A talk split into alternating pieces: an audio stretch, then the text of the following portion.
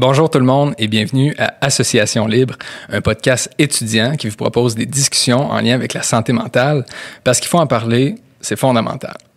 Mon nom c'est William McGuire et je suis à ma dernière année d'externat en médecine à l'Université de Montréal. D'entrée de jeu, j'aimerais ça vous parler un peu de la genèse d'Association Libre. C'est un lieu de rencontre créé pour les curieux de ce monde qui veulent discuter de sujets en lien avec la santé mentale dans un esprit qu'on veut à la fois ludique et académique. Je me disais qu'en attaquant le sujet de différents angles et avec des invités qui ont toutes sortes de perspectives et d'expertise, on pourrait contribuer à l'effort de déstigmatisation des troubles de santé mentale, qu'on pourrait aller chercher une meilleure connaissance de comment fonctionnent les soins en santé mentale au Québec, et enfin, Association Libre pourrait être une plateforme pour vulgariser des concepts en lien avec la psychiatrie. Maintenant, pourquoi une plateforme étudiante pour parler de santé mentale? En 2015-2016, une collaboration entre la Fédération des associations étudiantes du campus de l'Université de Montréal et le Centre de santé et de consultation psychologique des services aux étudiants toujours à l'Université de Montréal a permis de produire une enquête. L'enquête Ça va.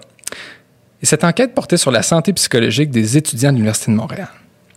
L'enquête Ça va nous faisait part de résultats préoccupants.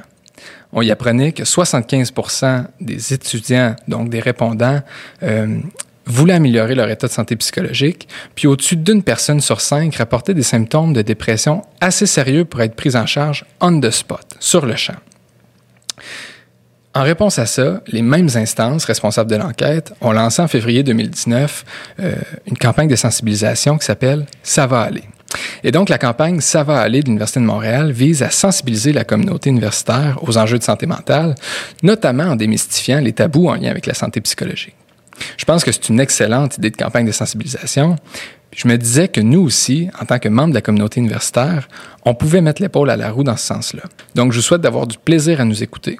Je vous souhaite de profiter du podcast comme un moment de détente et surtout, je vous souhaite de prendre soin de la santé mentale, que ce soit la vôtre ou celle des autres. All right, c'est parti, puis on y va avec Association Libre tout le monde. Bonne écoute.